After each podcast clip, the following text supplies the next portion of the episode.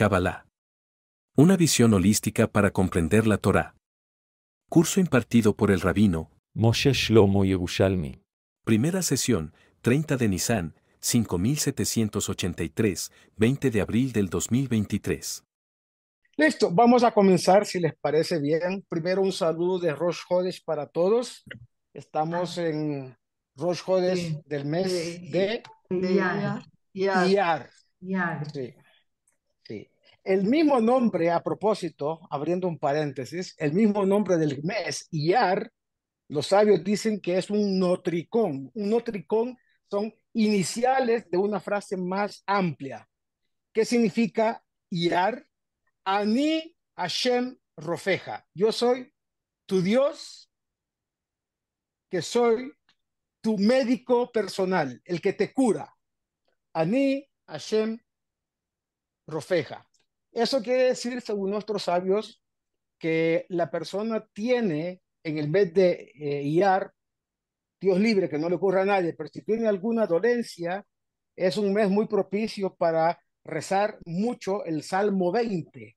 El Salmo 20, que es muy importante para el tema de la, de la, Curar.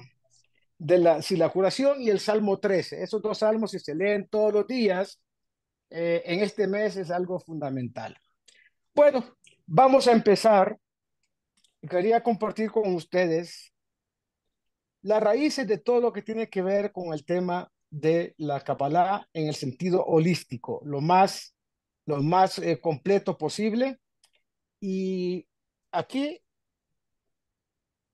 vamos a entrar primero en el Tratado de Abot, que hace parte del libro de, eh, del Talmud, de la Mishnah, en el orden que se llaman Nezikim. Son seis órdenes o seis, digamos, compendios que tiene la Mishnah.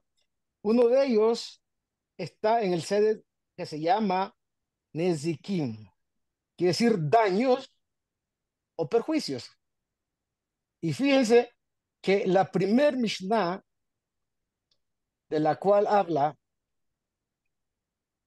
esta, este Perek, este capítulo, el primer capítulo, ¿sí?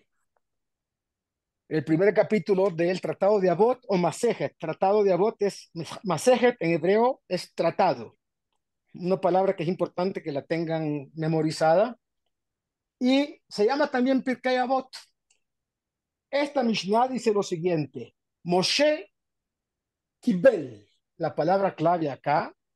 Kibel viene a ser mm, una raíz de la palabra Kabbalah.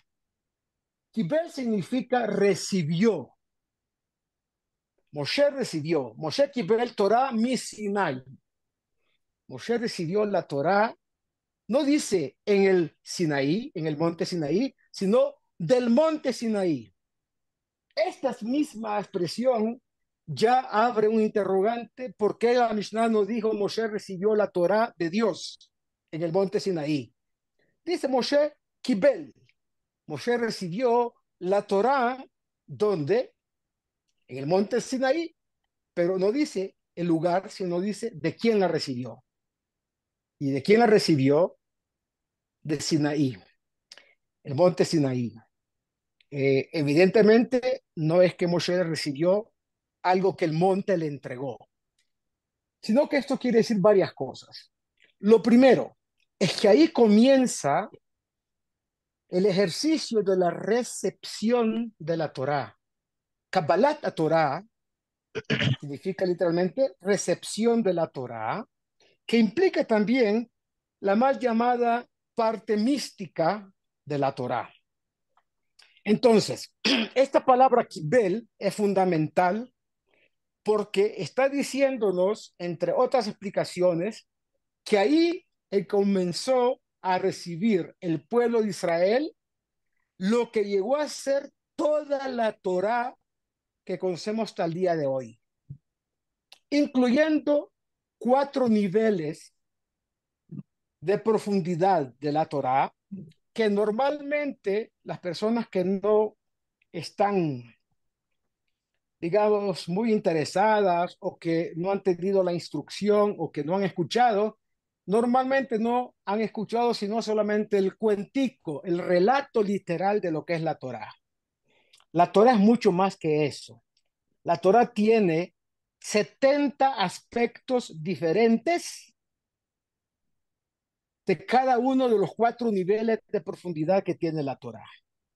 O sea, si multiplicamos Shivim Panim la Torá, 70 fases de la Torá, por cada uno de los niveles de conocimiento, de aprendizaje o de profundidad, nos encontramos con un océano o varios océanos o cientos de océanos que responden a lo que es la verdadera dimensión de la Torá. Y ya se habla de una pentadimensión de la Torá, o sea, una quinta, y tiene lógica, porque cada uno de los libros de la Torá corresponden a uno de los niveles que tiene el alma judía. El alma está compuesto por cinco niveles, de los cuales normalmente el, común de las personas apenas tiene uno completo o máximo dos. Entonces, ¿cuáles son esos niveles que tiene en la profundidad de la Torá? Primero se llama Peshat. El Peshat es la parte literal de lo que dice la Torá. Moshe recibió la Torá en el Sinaí. Bueno, eso es lo literal. Pero hay tres niveles adicionales de esa misma frase. Moshe Kibel, Torah, Sinai, que hay que conocer y profundizar si queremos saber realmente qué significa la Torah. Y la gente cree, los académicos, los intelectuales de la, del mundo judaico, que no son personas, digamos, eh, versadas en lo que significa la profundidad de la Torah, son académicos que les cuesta entender que una misma frase puede tener diferentes niveles de, no interpretación, de profundidad. Y cada uno de esos niveles tiene 70 aspectos que se conjugan y están intermezclados, ¿entiendes? Entonces, lo primero es que Moshe recibió la Torah en Sinai, en el monte Sinaí, pero literalmente dice del Sinaí.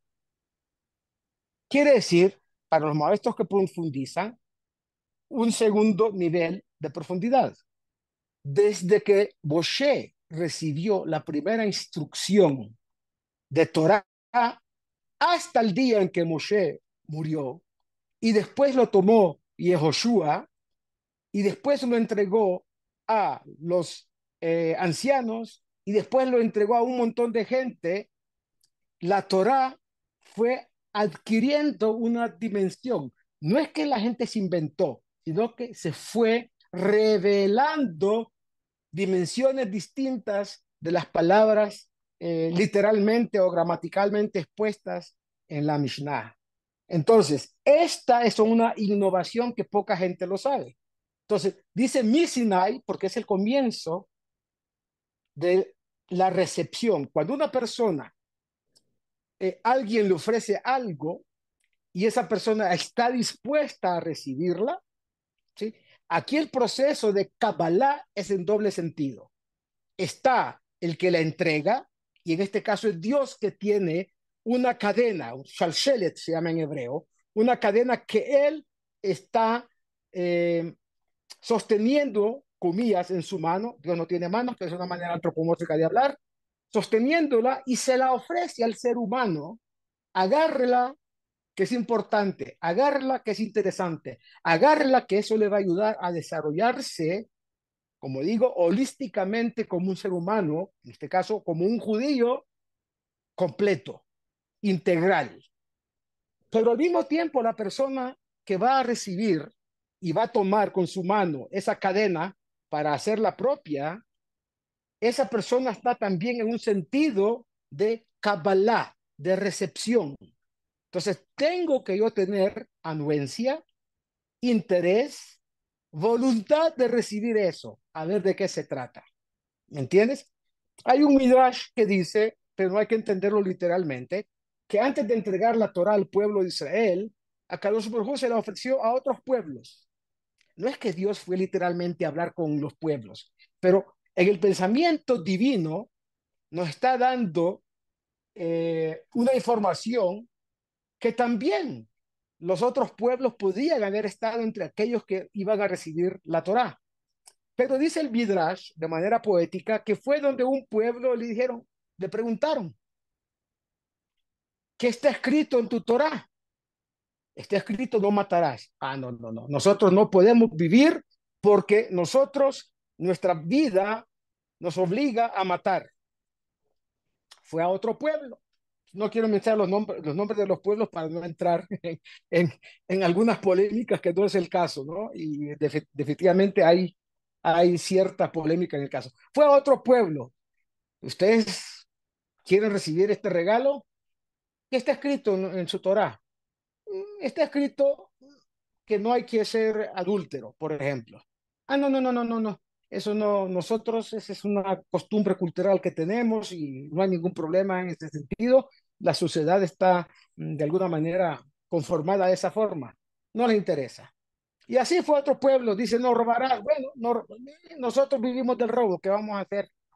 Aquí no hay recursos naturales, no hay nada. Cualquier turista que pase o cualquier persona que es un transeúnte, pues ese es el cliente que tenemos y lo, y lo atracamos. Y dijo, no, no lo recibimos. Fue el pueblo de Israel. ¿Qué le contestó al pueblo de Israel? Pues el chiste dice que el pueblo le dijo, ¿cuánto cuesta? ¿Cuánto ah. cuesta su Torah? Porque nada es regalado en el mundo, así dice la gente, ¿no? Entonces el chiste dice que Dios le dijo, no es gratis.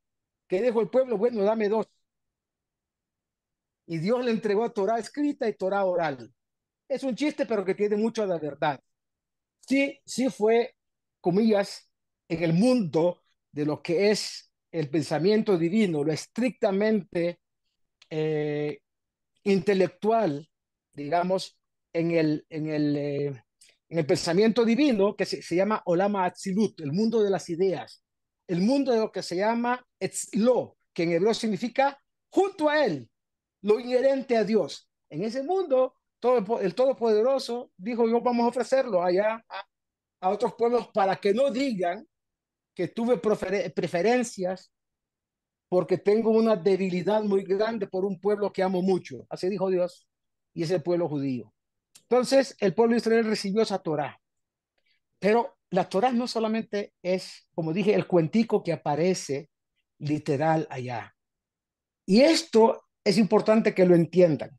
Cuando una persona quiere entender la Torá de manera profunda, holística, integral, no lo puede hacer de ninguna otra manera que aprendiendo el idioma hebreo, tiene que ser estudiada en el lenguaje que se llama Lashon HaKodesh, el lenguaje de lo sagrado, tiene que ser estudiada en ese idioma y además, ¿cuál es el diccionario que se necesita para entender el hebreo de la Torá? Les pregunto a ustedes. ¿Qué me contestarían?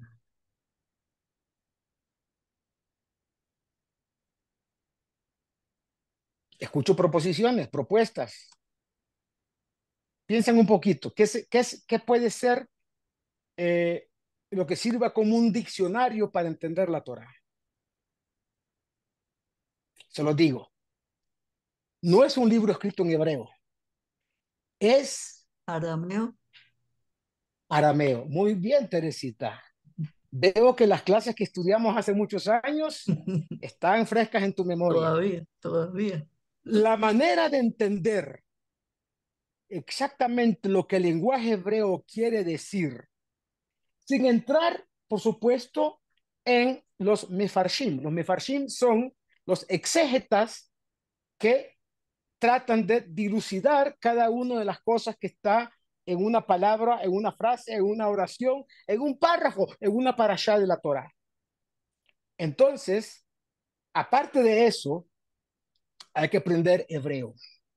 Hay que aprender arameo, estudiar bien los niveles mm, Bueno, los niveles básicos de qué es el aprendizaje de la Torá. Es una Mishnah que también está en el tratado de Avot, en Pirkei Avot, más adelante. Miren lo que dice esa Mishnah. ¿Cuál es el proceso de aprendizaje del pensamiento divino, de la voluntad divina? Dice la Mishnah, Benjamesh, la Mikra, a los cinco años tiene que empezar a estudiar los 24 libros del Tanaj, cinco libros del Pentateuco, o sea, la Torah misma, Nevi'im y Ketuvim, a los cinco años. Benjamesh la Mikra. ¿Cuánto tiempo va a demorar el estudio de la Torah en su forma literal, que es el Peshat? Cinco años.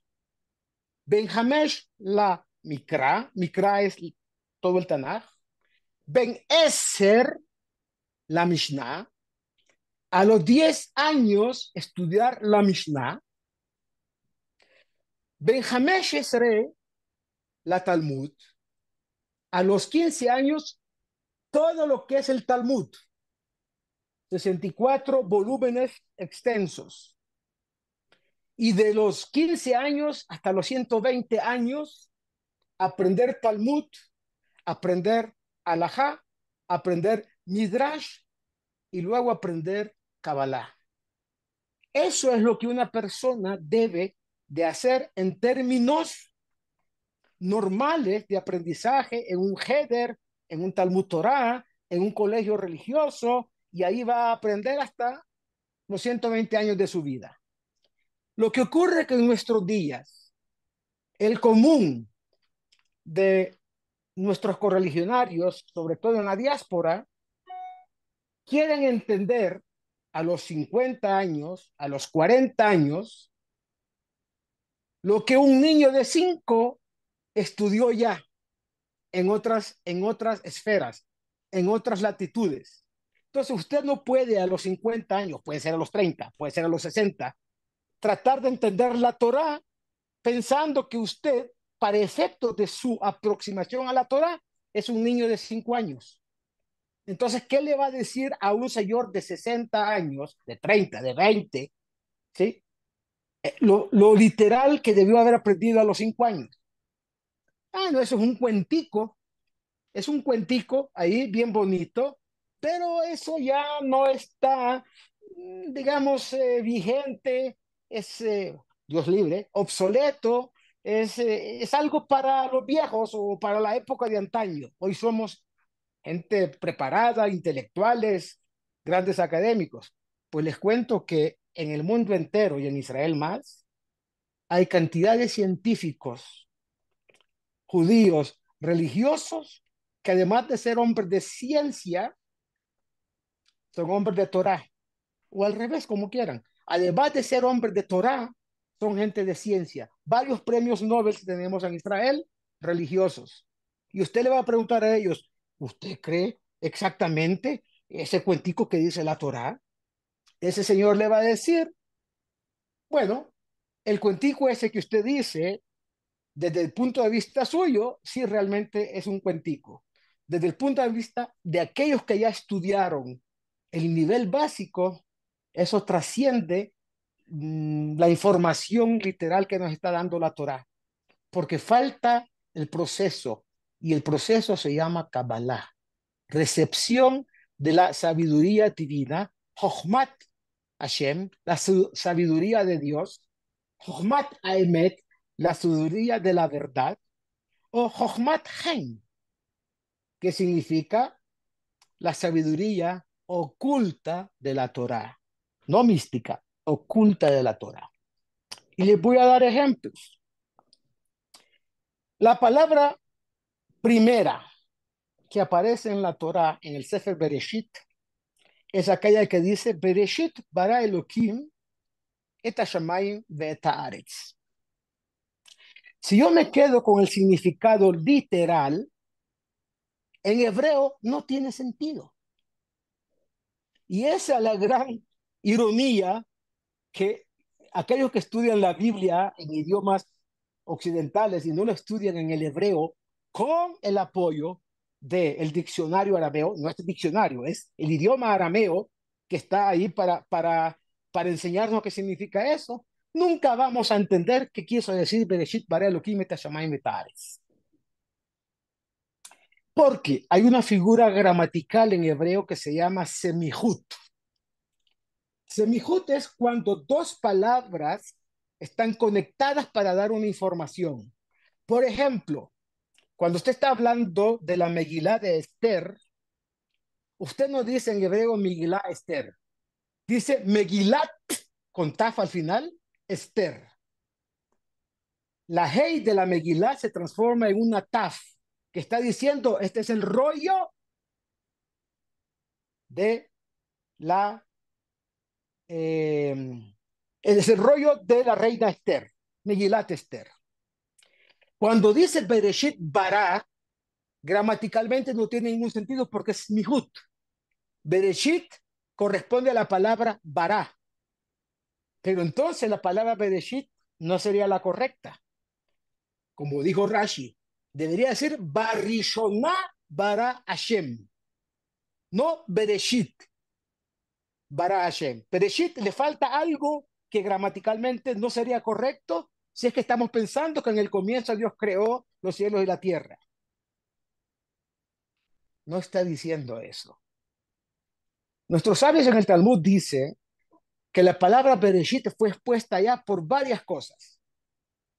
Primero, no para decirnos cómo se creó el mundo, sino quién lo creó, que es diferente. La Torá tiene un lenguaje que no corresponde al lenguaje de la ciencia. Son dos alfabetos diferentes, son dos idiomas diferentes que pueden coincidir, ¿sí? Pero la Torah tiene su propio lenguaje, se llama Lashon HaKodesh, hebreo. Y el lenguaje de la ciencia es otra cosa. Entonces, de ese versículo no estamos aprendiendo el proceso de la formación del mundo. Estamos aprendiendo el proceso de quién lo creó. Entonces, si fuera en el principio de la creación, Dios hizo los cielos y la tierra, diría Barishoná. En el comienzo de la acción divina, Dios creó cielos y tierra. No es esa la intención. Así lo traducen a idiomas vernáculos, a idiomas occidentales, español, inglés, eh, francés, cualquier cosa. Entonces, ¿qué quiere decir? quiere decir algo increíblemente. El Talmud dice, por causa de dos cosas Dios creó el universo. Por una cosa que se llama Reshit Darko, literalmente el comienzo de su camino. ¿Camino de quién? El camino de Dios, de la creación del universo que creó Dios. El universo que creó Dios en un momento determinado ¿sí? Fue creado, pero no está diciendo que este es el principio de lo que Dios creó. Está diciendo por una causa que llevó a Dios a pensar, comillas, antropomórficamente, en crear un universo, pensó en una razón. ¿Qué es Rishid Darko? La Torah. Por causa de la Torah, Dios creó un universo donde la Torah tenía que ser entregada a aquellos seres más adelantados, quiero decir, el género humano, no estoy hablando de los judíos solo, al género humano. Entonces, esa es la criatura que Dios creó, ¿para qué? Para ser los socios de la obra de creación. Entonces, el hombre es socio de Dios en la obra de la creación. Ya vamos a ver por qué. Pero además, la palabra bara en arameo no significa crear. Y aquí viene el otro nivel de profundidad de esa palabra. Usted escuchó que los sefaradíes dice Barminan. Barminan significa fuera de mí, fuera de nosotros. Literalmente es fuera de nosotros. Barminan. Otra vez utilizamos la palabra aramea bar mitzvah. No decimos ben, mitzvah, decimos bar mitzvah. ¿Qué significa bar o bará? Acá como está escrito en arameo. En el principio Dios sacó fuera de, literalmente. Bereshit, en el comienzo, no de la obra creadora, el comienzo que Dios empezó a, llamémoslo coloquialmente, a manipular las fuerzas creadoras que hay en él, sacó de dónde? De él mismo. El espacio para que el mundo pudiera tener cabida, pudiera tener comienzo, pudiera tener creación. Bar Minan fuera de nosotros. Dios dijo fuera de mi contexto espiritual, hablando del mundo de Atzilut, Olam Abriya, el mundo de las ideas. Dios pensó, tengo una idea, tengo un proyecto. Saquémosla, saquemos ese proyecto al ámbito físico. Entonces, de Atzilut, que fue la idea, pasó a Briya, el mundo de Briya. En Kabbalah hay cuatro mundos, de abajo hacia arriba, de menor a mayor, este mundo nuestro y todo el universo material se llama Olama Asia, el mundo de la acción. Aquí se actúa, aquí no se viene a creer, se viene a actuar. Y actuar significa para un judío cumplir los preceptos de la Torah. Asher bara Elohim la azot, que Dios creó para que la azot, nosotros, para que, que nosotros tomemos esa cadena de creador, desde abajo la recibamos en nuestra mano y empecemos a crear. A crear no en el sentido divino, sino a darle forma a la creación. Y por eso en el Kiddush que decimos la noche de Shabbat, en el en Baijulo, a Shamay de Hares, dice allá, eh, al concluirse los cielos y la tierra, y todos sus huestes, ¿sí? en ese momento, perdón, ¿qué quiso hacer Dios? Vaivares Elohim, bendijo Dios, bendijo, que significa literalmente en el lenguaje divino, le dio el visto bueno y puso el botón que estaba en la imagen congelada en play. Empezó después de que se llegaron los seis días de la creación, que también ya vamos a ver qué significan estos seis días de la creación, puso play en el Betamax de él, para de una forma coloquial, y el movimiento, vale decir, el tiempo empezó a funcionar, empezó a existir, porque ya había un espacio, ya había materia, ahora hay que poner el play para que la película empiece a girar y se revele. En ese momento, el play es cuando dijo Dios, el Baijulo, y decimos Asher bara Elohim la azot, que Dios creó para hacer. Bria, hacia. Creación, acción. ¿Cuáles son las letras finales de esa palabra? Aparece la palabra Asher bara Elohim, mem. Asher bara Elohim la azot. ¿Sí? Bara, Aleph, la letra final. Elohim, letra final. Mem, la azot, taf. Se forma la palabra emet, verdad. Entonces, con eso, Jotamosha, Kadosh Baruchu, emet. Así está dicho por nuestros sabios. Y por eso los tefilín es el Jotam de Akadosh Borjú que los hombres se ponen, como dicen en Shira Shirim, ponme como un sello frente a tu corazón. Es el tefilín de la mano. Pero hay mucho más. Entonces, cuando Dios sacó la expresión Yesh Meaim, algo de la nada, lo que hizo fue reducir su presencia, no su esencia. La esencia de Dios es infinita su presencia para dar cabida a un hueco, comillas, en el espacio para que el mundo pueda empezar a funcionar. Hay un libro muy importante que lo estudiamos, no sé si van a acordar Rosita y, y Teresita, un libro que hablaba Dios en la naturaleza y la ciencia, de un científico, de un científico francés de origen ruso, de apellido Bogdano- Bogdanov. Él dice, sin saber Kabbalah, que en un momento determinado, cuando el mundo fue creado, no dice se creó, fue creado, el mundo era del tamaño. ¿En qué momento? ¿En qué momento del tiempo? Escuchen esto, esta cifra.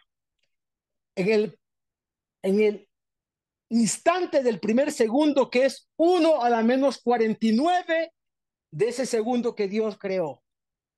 Un 1 con 49 ceros, o sea, un 0 y 49 números ceros eh, hacia la derecha y el número 1.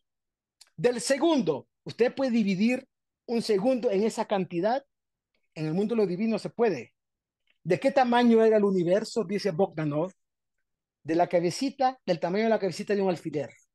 Y que después por expansión, ahí usted puede poner la, el Big Bang o lo que quiera decir, aunque eso no es 100%, digamos, eh, el reflejo de lo que Dios creó en su momento, pero hay una teoría así como el Big Bang. Y el mundo está en constante expansión.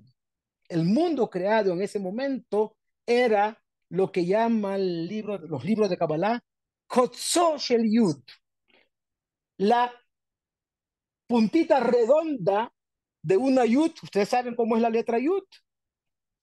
La letra Yud es como una comita y arriba tiene una puntica que es un punto. Así era el mundo cuando Dios creó. Qué curiosidad. El nombre de Dios empieza con ese puntico y con esa letra Yud. Yud K Vav K es el nombre de Dios. Pero para hasta que lleguemos a Yud K Vav K hay que pasar por millones de millones de millones de instantes para que entendamos lo que viene a- a- a continuación. Entonces, los libros de Kabbalah dicen que Dios creó el mundo haciendo un hueco y a partir de un punto se creó una línea. Y esa línea con quien estaba conectado. Estaba conectado con el Dios creador, que no tenemos manera de llamarlo porque en este momento el Dios creador no tiene nombre. Se llama genéricamente Elohim. Bereshit ba Elohim et. Curiosamente, el nombre Elohim es el nombre con que Dios se manifestó a otros pueblos. Faraón sabía que existía Elohim en Egipto. En la torre de Babel sabían que existía Elohim, pero no sabían, como está escrito en el Pasuk, Adonai hu Elohim. Yud Kei Vav Kei es la expresión infinitamente más elevada de una divinidad con nombre genérico. Elohim es el creador con nombre genérico. Le doy un ejemplo bobo. Hay una medicina que fue creada por un laboratorio famoso, pero otros laboratorios copiaron y se llaman genéricos y venden esa medicina genérica. El mundo gentil y el mundo pagano recibió, digamos que el impacto de la divinidad de manera genérica. Elohim, Elohim, Elohim. Y bueno, el judío recibió otra información. El judío recibió una información holística. Recibió una información en un mundo de, no sé cómo decirlo en términos eh, actualizados. ¿Cómo se llama cuando uno tiene una información que todavía no está desplegada en, en, en, eh, en computación, en el ciberespacio? ¿Se llama bits o bytes? Ya ni me acuerdo. ¿Ustedes saben? Bits son cantidades pequeñísimas de enorme información. Dios está mandando a través de la Torah comunicación de miles de millones de bits. Porque el mundo de la Kabbalah y del pensamiento divino es información antes que expresión material.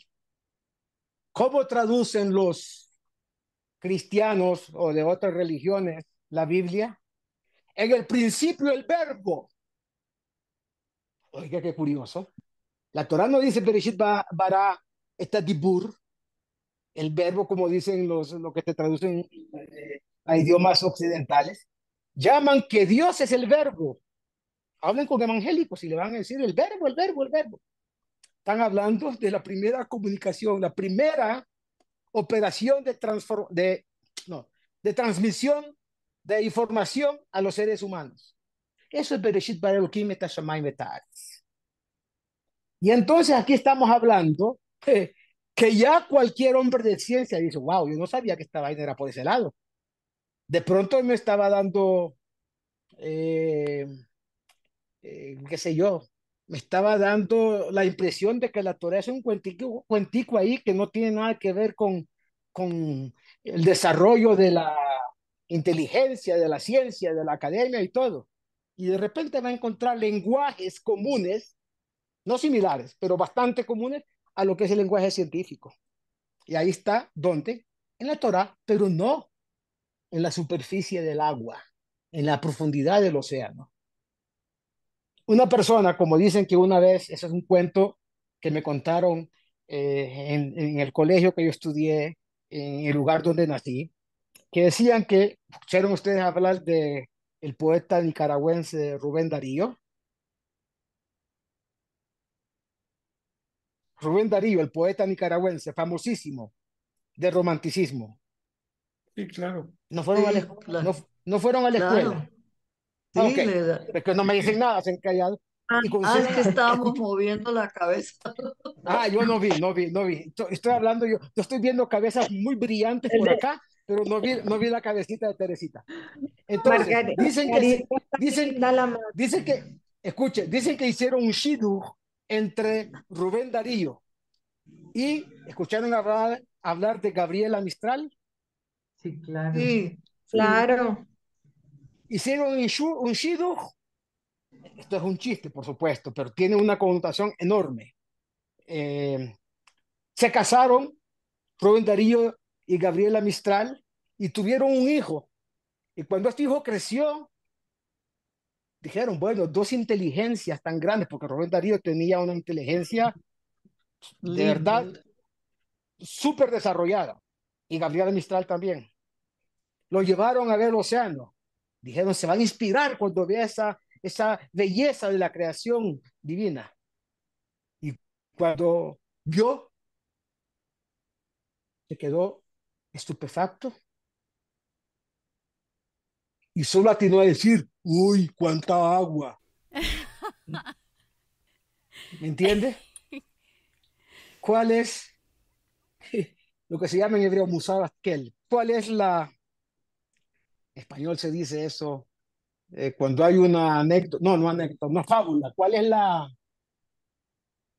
el mensaje que se desprende de eso? que puede ser tremenda persona y sus padres fueron tremendas personas, pero si no tiene la menor sensibilidad para ver la belleza del océano, le va a parecer un montón de, de agua. ¿Cuánta agua? Así es una persona que no tiene, lamentablemente, ni la instrucción ni la sensibilidad cuando se aproxima a la Torah. ¡Uy! ¡Qué cantidad de palabras! Eso, qué aburrido o cuando van a rezar, no saben cómo tomar el sidur porque no llegan de manera muy, pero muy esporádica y no saben qué está pasando en el tema de la, de la, sinagoga, en el rezo, y para ellos agarrar un sidur dicen, esta es una selva de palabras que nadie entiende lo que está allá.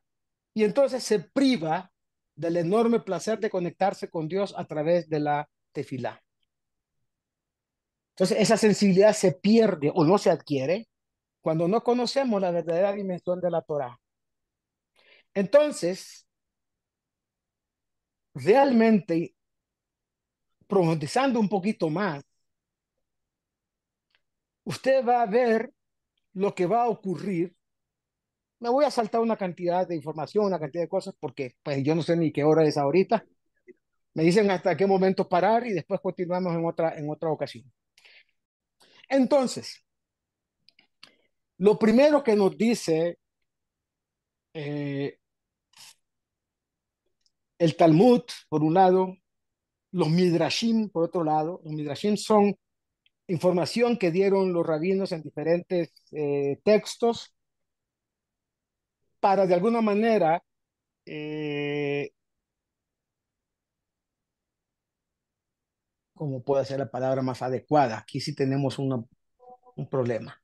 Digamos, para subsanar el hecho de que en algunas situaciones hay una especie de laguna. Eso es, eso es realmente falso, pero digamos, hipotéticamente hay una laguna de información. Y nos dicen allá los, los hajamim que Beazarama Amarot Nibraja Olam. Literalmente, con diez dichos del Creador, ahí está la palabra que utilizan los evangélicos, el verbo, o los cristianos, el verbo, Asarama Amarot, con enunciados, diez enunciados, Dios creó el universo. ¿Cuáles son esos diez enunciados? Aquí empieza el número 10 a aparecer. Los 10 enunciados son las 10 veces que la palabra Elohim aparece en los versículos que hablan de la creación del universo. Y uno empieza a contar, wow, no hay 10, hay 9. ¿Por qué me están diciendo 10? Dice el Talmud, porque la palabra Bereshit también es uno enunciados de Dios. Entonces ahí son 10 enunciados. ¿Qué? El significado que tiene esto es que estas 10 fuerzas creadoras utilizadas por Dios se van a manifestar a lo largo de toda la obra de la creación, la entrega de la Torá, la salida de Egipto, la recepción de la Torá y hasta nuestros días, ese número 10 se va a manifestar continuamente. Los 10 en Mahamarot son Dios, 10 huecos que Dios creó, comillas, en su mundo, digamos, muy de él, donde solamente él estaba y no había nadie más, y creó una especie de huecos, como si una pantalla estuviera dividiéndonos o separándonos de Dios. Y esas diez Mahamarot crearon una relación con las criaturas creadas por él. Posteriormente, el Maseja Avot, dice que diez generaciones pasaron desde que Dios creó a Adama Rishon hasta Noah. Diez generaciones. Y diez generaciones pasaron desde Noah hasta Abraham. Y diez plagas ocurrieron en Egipto. Y diez mandamientos entregó Dios. No son mandamientos. Se llaman Aseret Adiberot. Los diez enunciados, que son más que mandamientos. Oiga, ese número diez se manifiesta en todo caso, en todo momento, en toda situación. Yom Kippur es el día de Tishrei, el día donde hay una conexión de nuestra alma muy profundamente con Dios. Pero 10 personas se necesitan para el minyan. Ese es el mínimo para que haya una tefilá completa con todas, como se dicen, con todos los juguetes, para decirlo en términos coloquiales. Si no hay 10, no se puede decir Kadish, no se puede decir Kedushá, eh, no se puede sacar el Sefer Torah, en fin, todo ese cúmulo de cosas. 10. ¿Qué es esta conexión de 10, 10, 10, 10? Pues no es otra cosa que la conexión con las 10 vasijas o instrumentos que se llenan de energía divina y mientras los cuales el hombre y el universo entero recibe el influjo de la luz divina la conexión con su creador y se llama la 10 Sefirot que habla la Kabbalah. ¿Me van entendiendo cómo es la cosa? El primer día que aparece son 10 enunciados divinos, que mediante esos 10 Dios dijo, eh, Vayomer Elohim Naase Or. hagamos, eh, dijo Dios, hágase la luz. Y la luz se hizo. Vayar Hashem Kitov. Y después Dios dijo, hagamos eh, al final al hombre a nuestra eh, imagen y semejanza, que hay que entender que significa imagen y semejanza de Dios, ¿no? Dios no tiene imagen, por lo tanto no tiene semejanza. Y por eso Dios es uno, único. No hay quien se le asemeje a él. Entonces ahí, Shema Israel, Hashem no Hashem Echad. Es uno, no en número, es único. No en, en el término eh, mundano, humano, es único, es uno porque es incomparable y no tiene a quien asemejarse. Entonces, ¿qué quiere decir la Torah cuando está diciendo que Dios creó al hombre de su imagen y semejanza? Curiosa pregunta, ¿no? También la vamos a resolver si Dios quiere un poquito más adelante. Entonces, eso Bayomer Elohim, y dijo Dios, son diez veces que aparece Bayomer Elohim. Los primeros diez con los cuales Dios se conectó para crear el mundo. Los segundos diez tienen que ver con las generaciones que Dios creó desde Adán hasta Noah. Cada generación tenía un papel para hacer. Todos fracasaron. Diez generaciones pasaron de Noah a Abraham. Hasta Abraham, incluso Noah también fracasó. Después, diez plagas de Egipto. Dios redujo el poder del faraón, que se consideraba el mismo Dios, con diez plagas. ¿Por qué? Porque Faraón dijo, me estoy adelantando, ¿no? Faraón dijo, ¿quién es ese Dios que tú me estás mencionando? No Yadati, no sé quién es él. Dicen nuestros sabios en el Midrash que había ahí el bibliotecario del faraón y fue a buscar en los libros antiguos quién era Yud Kei Vav ese Dios del que está hablando este señor que se llama Moshe y su hermano Aarón. Fue allá, empezó ta, ta, ta, ta, porque no había Wikipedia, no había tampoco enciclopedia británica, no había nada de eso. Fue a encontrar en sus archivos, wow, dije, sí, aquí está el nombre de Yud Kei Vav Y fue donde el faraón, le dijo, sí, sí, sí, existe.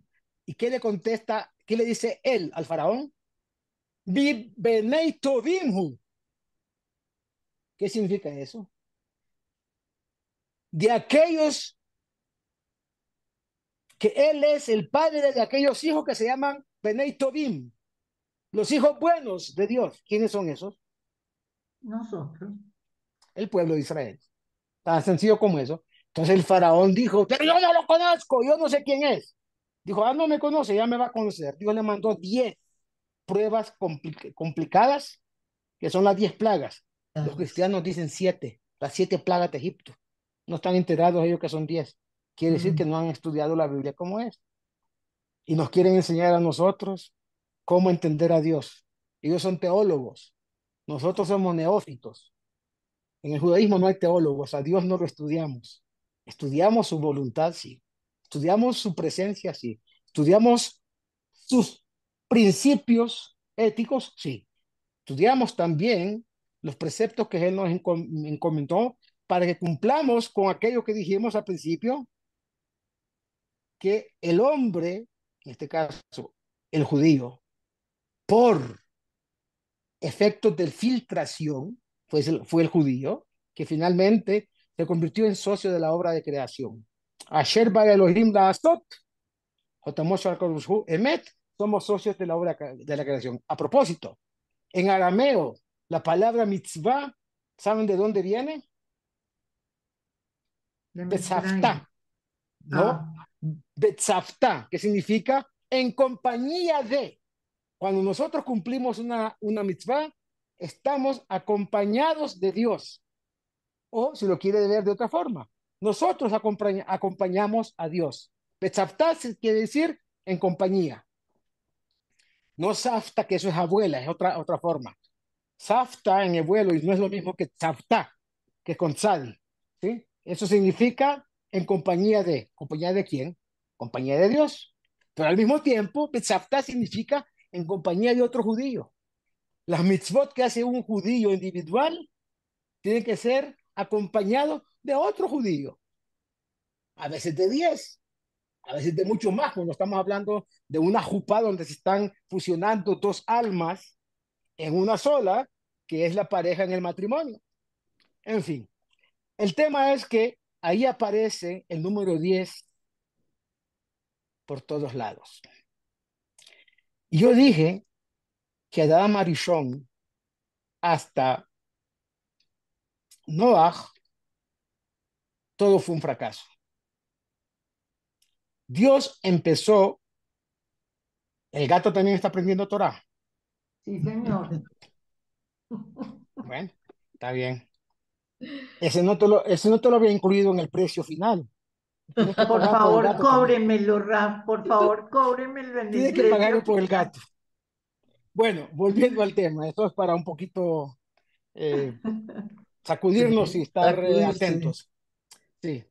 Entonces, eh, esas generaciones fracasaron. ¿Por qué fracasaron esas generaciones? Hagamos un poquito de historia y vamos a rebobinar y llegar a Adán Arishon y su consorte Javá. Adán y Eva. Dios le dijo a Adán Arishon en un momento determinado algo que todavía no se ha entendido profundamente, incluso en el pueblo de Israel. Le dijo, de todos los árboles que hay en el jardín del Edén, puedes tomar, puedes comer. Ahí habían dos árboles, dice la Torá. Uno era Etz Haim, el árbol de la vida.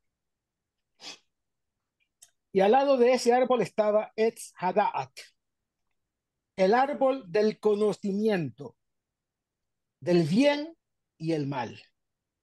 En términos eh, profundos, pero de algún momento, en este momento va a ser relativo, ¿sí?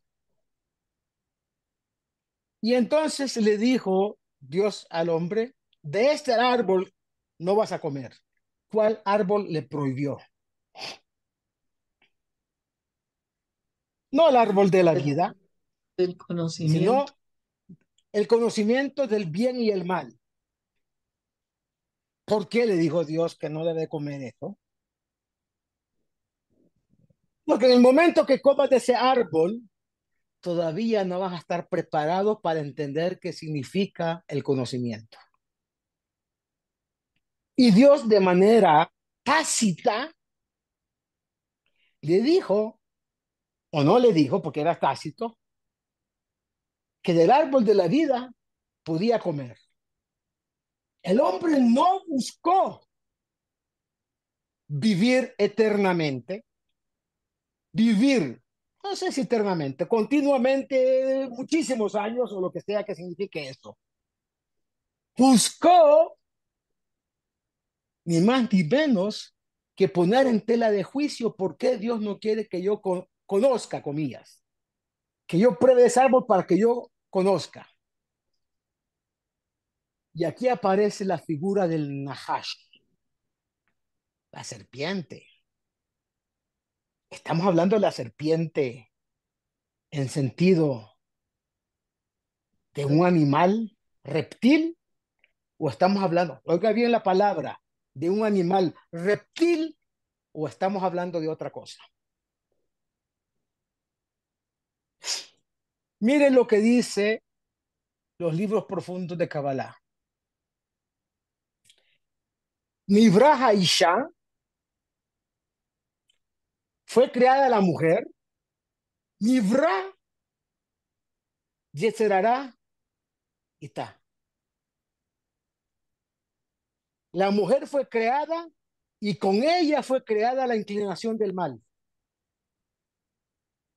Dios mío, esta, esta Torah es, es, es impresionantemente misógina.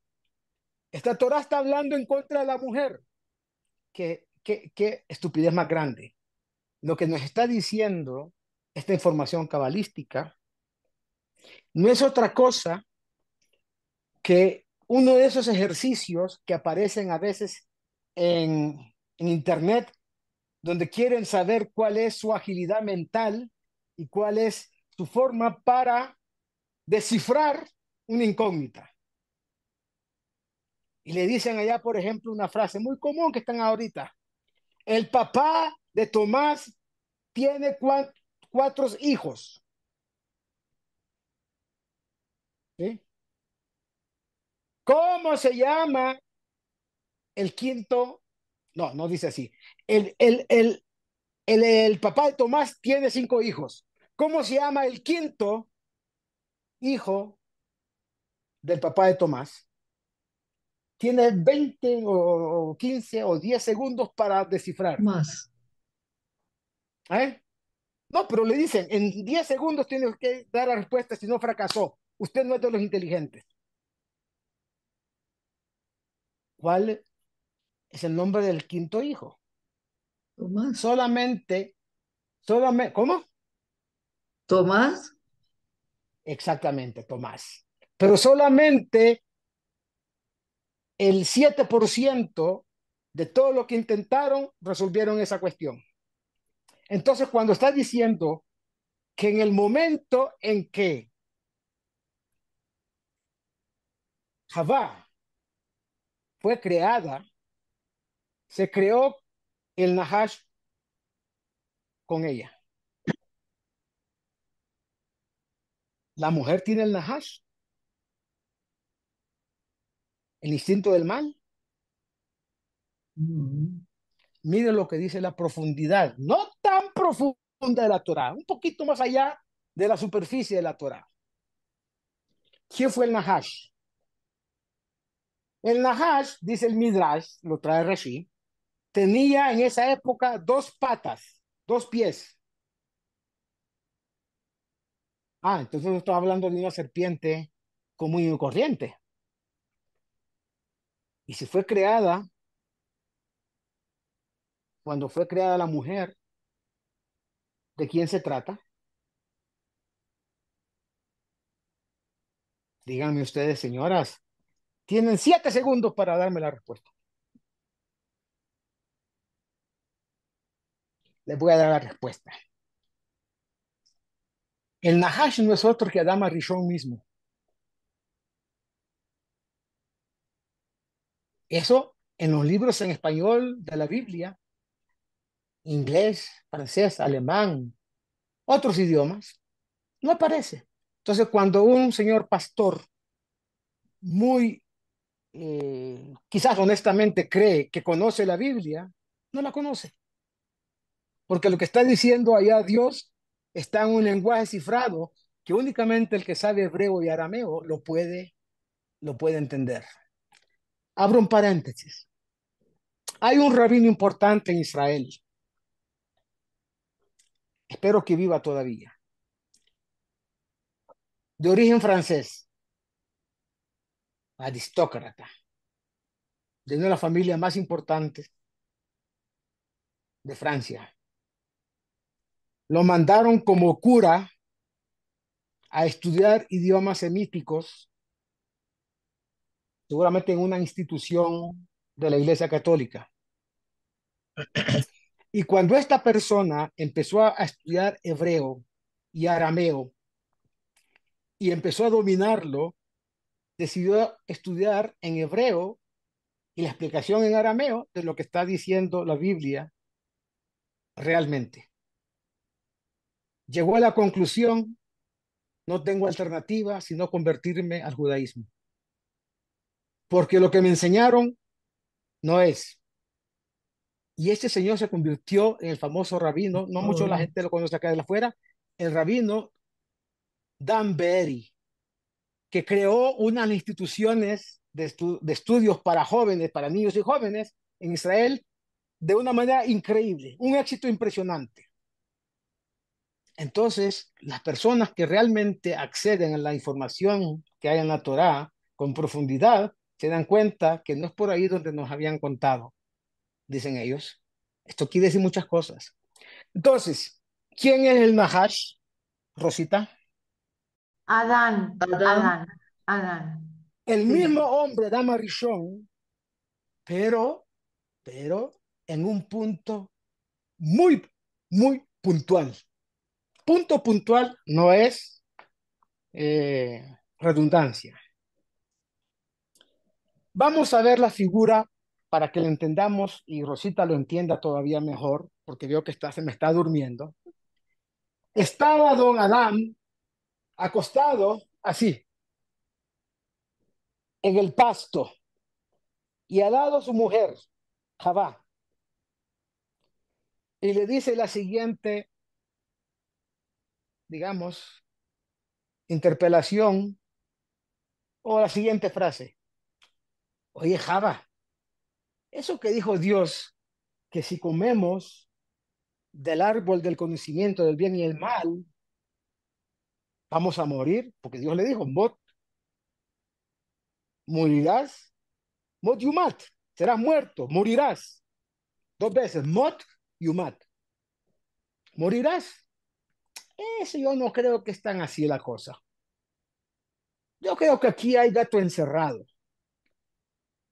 Te estoy diciendo la traducción de lo que los libros profundos de la Torá dicen de la situación que ocurrió allá. El mismo Nahash era Adán Arishon en un punto. Dime tú dónde puede estar ese punto en la anatomía del ser humano. Siete segundos para que me den la respuesta. ¿Quién está hablando en ese momento a Javá? ¿Qué parte del ser humano está de Adán Arishon? Está intentando dilucidar qué quiere decir Dios con eso que nos dijo. El cerebro, El cerebro. Sí, señor, sí, señor, bravo. Me alegra. 97% fracasaron en eso. El señor Moberman acertó. ¿Qué forma tiene el cerebro, mi querida Rosita? Tenemos realmente dos cerebros. El intestino está conectado con el cerebro intelectual y parte de la conciencia humana, comillas, del ser humano, tiene que ver con las tripas, con el quisque, como tú dices. ¿Verdad? Pero más que eso todavía, el cerebro tiene también forma serpeante. Ese es el Nahash. Pero más puntualmente, un lugar del cerebro que hasta el día de hoy se llama Yo quería, cerebro, cerebro reptiliano. Busca, busca, ponga en Google, cere- cerebro qué parte? reptiliano. No, que ponga cerebro reptiliano. Tronco del encéfalo y cerebelo. Exactamente. Es la parte más primitiva del cerebro humano. Esa parte funcionó diciéndole a Adán Marichón a su mujer, esto es cuento, mija. Esto no, esto no es así como dice Diosito. Eso no es así. Y hasta el día de hoy, el cerebro humano cuestiona todo lo que tiene que ver con información de la Torá. Estoy hablando del cerebro humano, el intelecto humano. ¿Sí? Porque eso es un cuentecito que por ahí ya no debe estar vigente, es obsoleto y todo lo demás. No tienen la menor idea de lo que están diciendo. Entonces el mismo Nahash es el cerebro, puntualmente el cerebro reptiliano, que le jugó una pasada horrible a Adam Arishon. ¿Qué le dijo Javá? ¿Cómo son las mujeres? Ah, si eso es la cuestión, probemos entonces a ver qué, sabor tiene ese, comillas, fruto, que no es la manzana porque tradujeron muy mal. Sí. Sí. De latín al francés, ¿cómo se dice manzana en francés? ¿Alguno de ustedes habla francés? Eh, se me olvidó. pom, Exacto. Eso. Entonces el fruto es la manzana, nada que ver. Para hacer corto el cuento, todos estos ejemplos que les he dado, apenas unos poquitos, porque son tan extensos, nos revela una dimensión de lo que la Torah está diciendo totalmente lejos de la interpretación cristiana. Y lamentablemente muchos de los judíos de la diáspora tienen la figura de del cristianismo eh, indirectamente. Abro un paréntesis.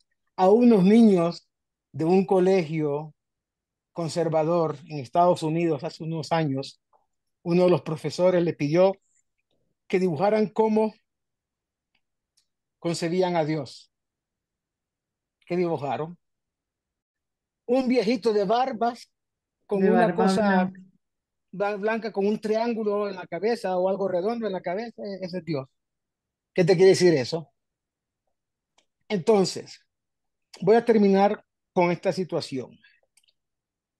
¿Por qué todas esas generaciones fracasaron? Desde el primer hombre, una sola cosa le dijo Dios.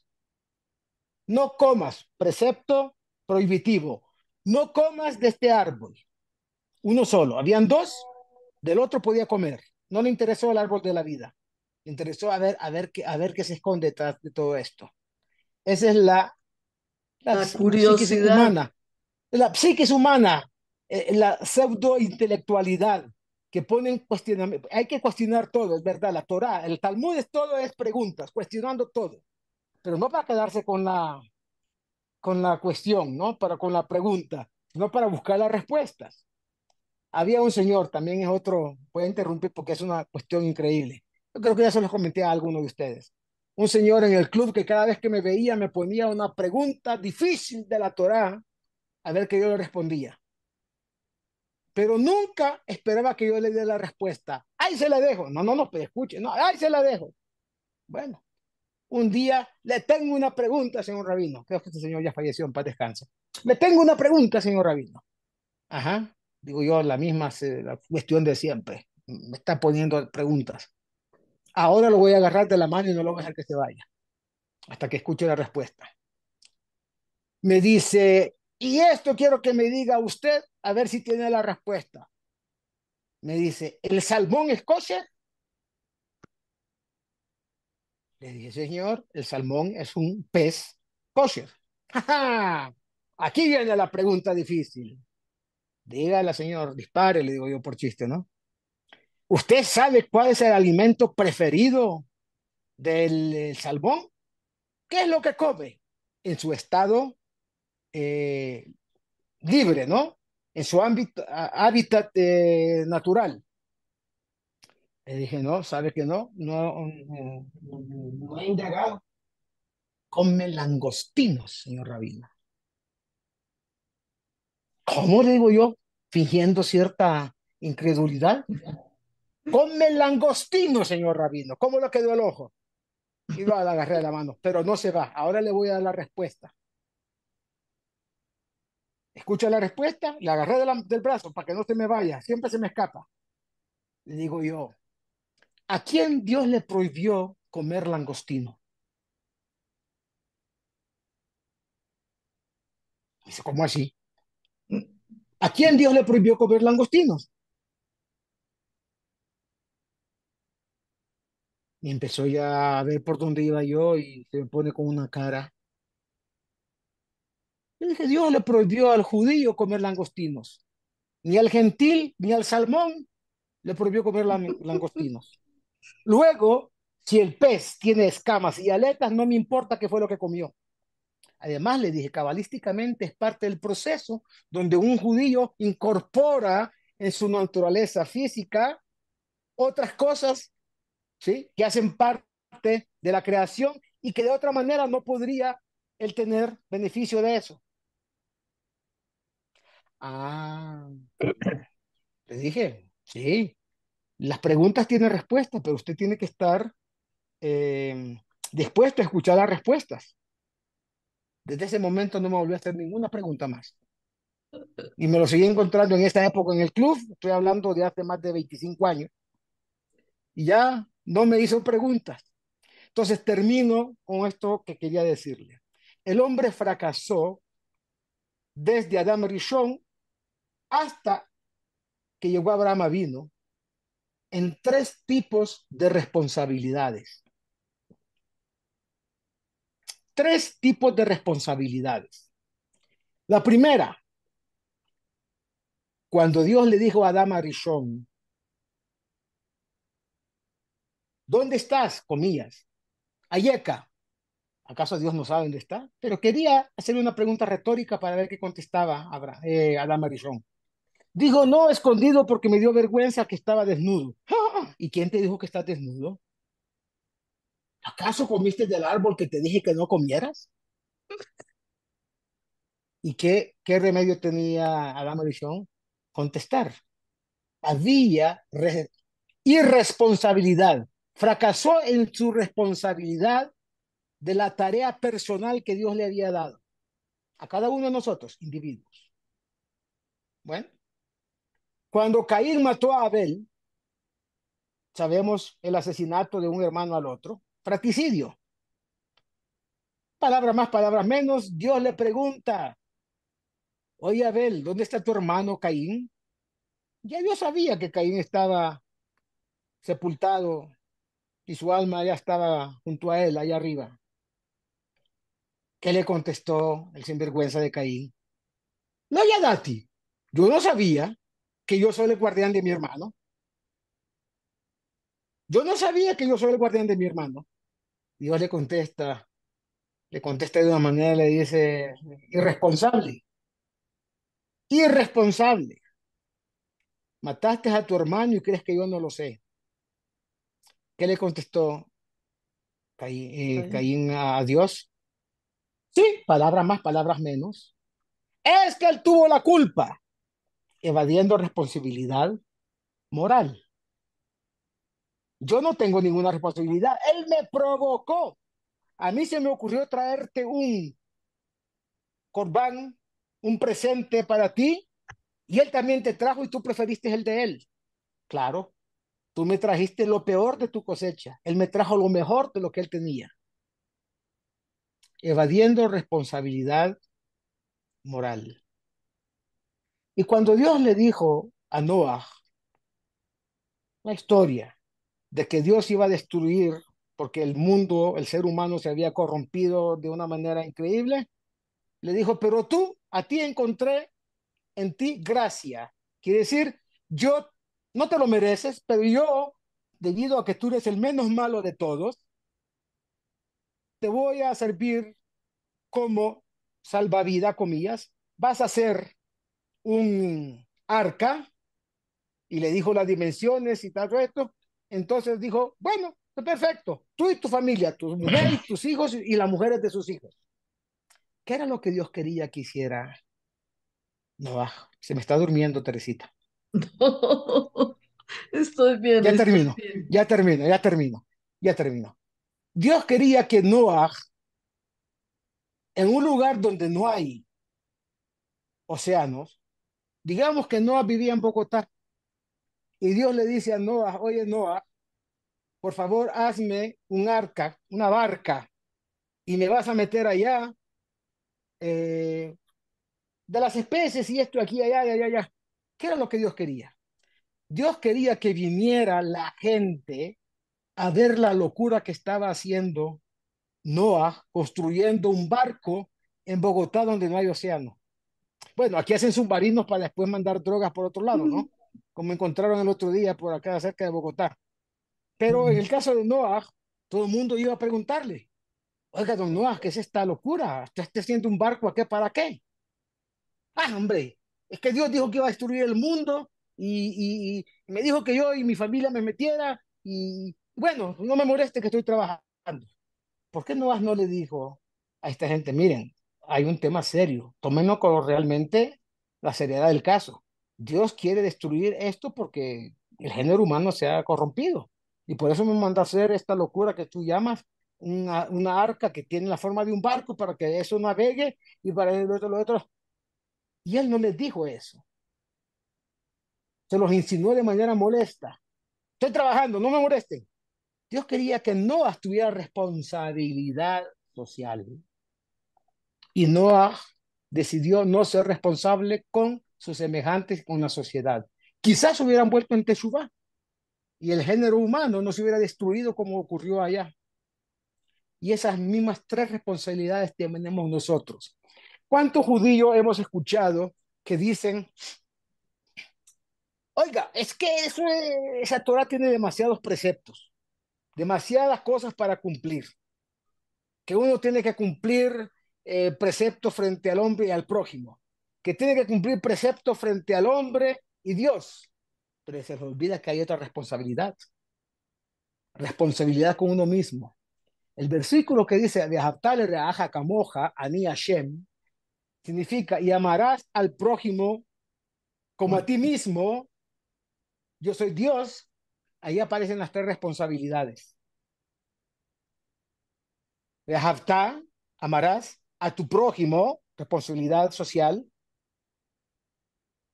como a ti mismo, responsabilidad personal, yo soy Dios, responsabilidad frente a Dios. Ah, no, yo cumplo los preceptos que tienen que ver con, con el hombre y no los, respecto, los preceptos que tienen que ver con Dios y así estoy contento. Yo cumplo los diez mandamientos, así me han dicho varias veces. Tú cumples Shabbat, en los diez mandamientos dice que hay que cuidar Shabbat. Eh, eh, no, bueno, viste que ni los diez mandamientos estás cumpliendo. No tienes responsabilidad contigo mismo, no tienes responsabilidad con el prójimo y tampoco frente a Dios. Eso solamente se aprende profundizando en lo que es la Kabbalah, de la verdadera Kabbalah de la Torah. Es decir, la parte más profunda de la recepción de la Torah misma. Por eso, Moshe Kibel Torah mi Sinai. Dios le dio la Torah a Moshe en el monte Sinaí, pero no dice Dios la entregó. Mi Sinai. Ahí comienza el proceso. Con esto que, que te voy a entregar, de ahí en adelante vas a recibir toda la Torah cuando estés conectado, y como Moshe Rabbeinu lo hizo, 40 días, 40 noches, tres veces, 120 días para poder encontrar y recibir toda la Torah como tiene que ser y poder enseñársela al pueblo de Israel como tiene que ser. ¿Entiendes? Esa es la misión de los rabinos en realidad. Lo que pasa es que muchas veces no nos ponen atención o muchos rabinos no tienen, no digo los conocimientos, seguramente los conocimientos sí, pero no ven necesario darles la verdadera dimensión de la Torah, como tiene que ser para que la gente aprecie y no, y no piense que es un cuentico ahí nomás que nos han eh, entregado ahí o que nos han mandado y que por tradición, tradición, como decía, pues descanse, Topol, hay un Topol que falleció hace un mes en el famoso violinista del tejado. ¿sí? Entonces, es, ese es un tema que realmente apenas nos da unas poquitas luces. Vamos a profundizar para entender muchas más cosas. Y vamos a ver cómo eh, la Torah realmente es algo totalmente diferente a lo que la gente normalmente cree que es. Con eso he terminado. Yo quería eh, plantearle... Ah, este, hay preguntas, sí, perdón. perdonen eso y me tomé el tiempo de las preguntas. qué, qué lástima, me da mucha... Bueno, pero sí, hay- por mi parte no hay problema, hay preguntas. Yo, yo quería decirle, pues eh, es muy importante pues conocer todos los fundamentos teóricos de la Kabbalah y esto, pero para que el curso sea, pues no sé, más ameno, llamémoslo, para, para los pobres mortales que somos nosotros, eh, mezclar con Kabbalah para la vida diaria, para... y- Es que, es que ¿Sí todo es un proceso, todo es un Sí. proceso. Usted se me está, eh, en mi pueblo dicen, no se, no se me precipite, pite. O sea, no pite para que yo me precipite, porque la información viene, pero todo es, Mm, como dicen en Todo yiddish, es que... shwaye. Sí. ¿Escucharon ese yiddish? Rosita, ¿entendiste el yiddish ese? Yo Sí, no. claro. Shwaye, shwaye es en árabe, despacio, despacio. Slowly, Sí, pero- slowly. Así es. Ese es el tema. Lead, lead. Vamos a llegar a Muchísimas eso. gracias. Lead, lead, con, mu- exacto. con, mu- con mucho gusto. Vamos a llegar a esto, pero el Sí, mundo pero no se creó en un día y eso hay que entender lo que significa la creación del Ay, universo. sí, ¿sí? hay ¿Cuáles son los entender. días que está hablando? Eh, sí, siete días de la creación es una cosa muy Sí. profunda. Gracias, Ok. Raf. Gracias, con Hola. Anita. ¿cómo estás, Anita. Anita? Muy bien, muchas gracias. Feliz de volverlo a tener de vuelta en las clases. Me Sí, encanta. qué lindo. Rafa, entonces,